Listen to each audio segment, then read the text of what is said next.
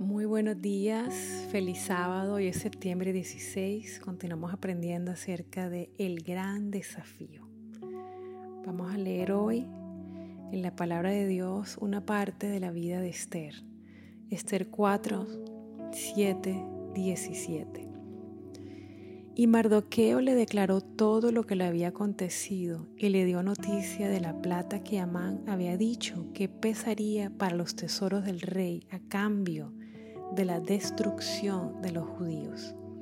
Le dio también la copia del decreto que había sido dado en Susa para que fuesen destruidos, a fin de que la mostrase a Esther y se lo declarase y le encargara que fuese ante el rey a suplicarle y a interceder delante de él por su pueblo. Vino Atac y contó a Esther las palabras de Mardoqueo. Entonces Esther dijo a Atac que le dijese a Mardoqueo, todos los siervos del rey y el pueblo de las provincias del rey saben que cualquier hombre o mujer que entra en el patio interior para ver al rey sin ser llamado, una sola ley hay respecto a él, ha de morir. Salvo aquel a quien el rey extendiera el cetro de oro, el cual vivirá. Y yo no he sido llamada para ver al rey en estos 30 días. Y dijeron a Mardoqueo las palabras de Esther, entonces dijo Mardoqueo que respondiesen a Esther. No pienses que escaparás en la casa del rey más que cualquier otro judío, porque si callas absolutamente en este tiempo, respiro y liberación vendrá de alguna otra parte para los judíos. Mas tú y la casa de tu padre pereceréis. Quién sabe si para esta hora has llegado al reino. Y Esther dijo que respondiesen a Mardoqueo, ve y reúne a todos los judíos que se hallan en Susa y ayunad por mí y no comáis ni bebáis en tres días, noche y día, y yo también con mis doncellas ayunaré igualmente. Y entonces entraré a ver al rey aunque no sea conforme a la ley. Y si perezco, que perezca.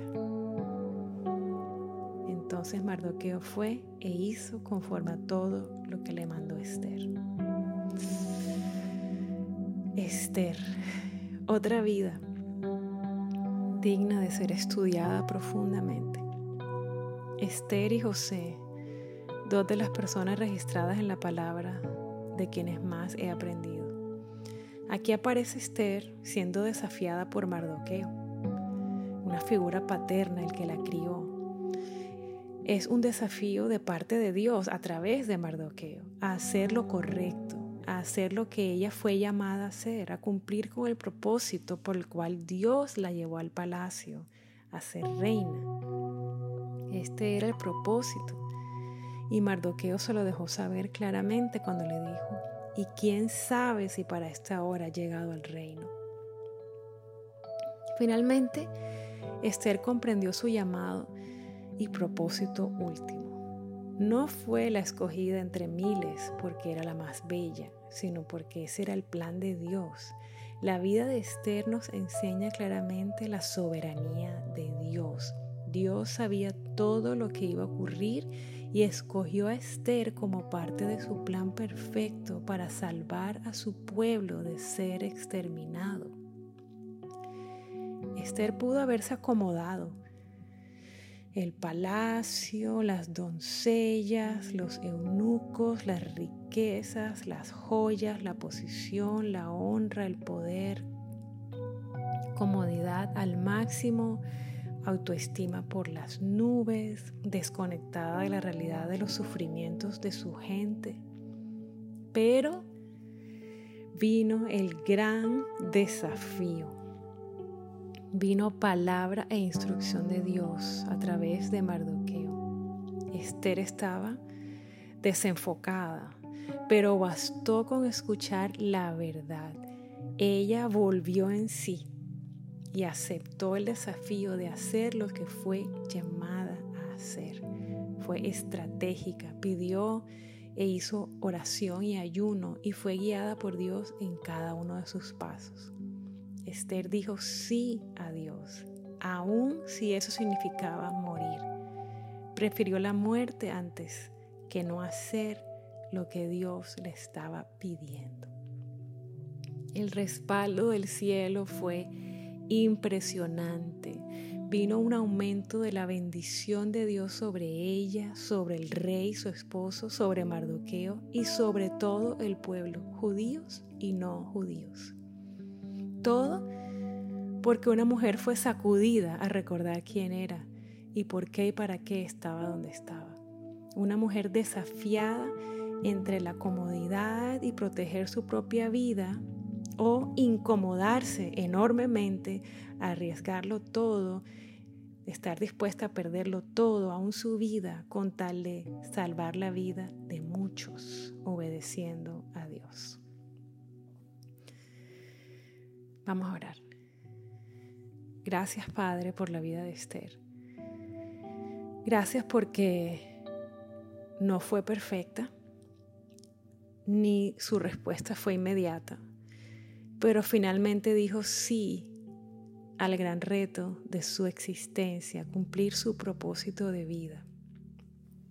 Ayúdame a aprender de esta historia lo que necesito aprender. Enséñame Espíritu Santo y ayúdame a llegar a ser suficientemente valiente como para llegar a ser y hacer todo lo que me ha llamado a hacer Trae claridad a mi mente, llévate toda confusión y recuérdame quién soy, cuánto valgo para ti, por qué y para qué estoy donde estoy. Señor, te pido que pueda llegar a tener mi propósito de vida tan claro que algún día llegue a decir lo que dijo Esther. Yo voy a hacer lo que me has pedido que haga y si me muero, pues que me muera. Yo te lo pido, Señor en el nombre de Jesús. Amén.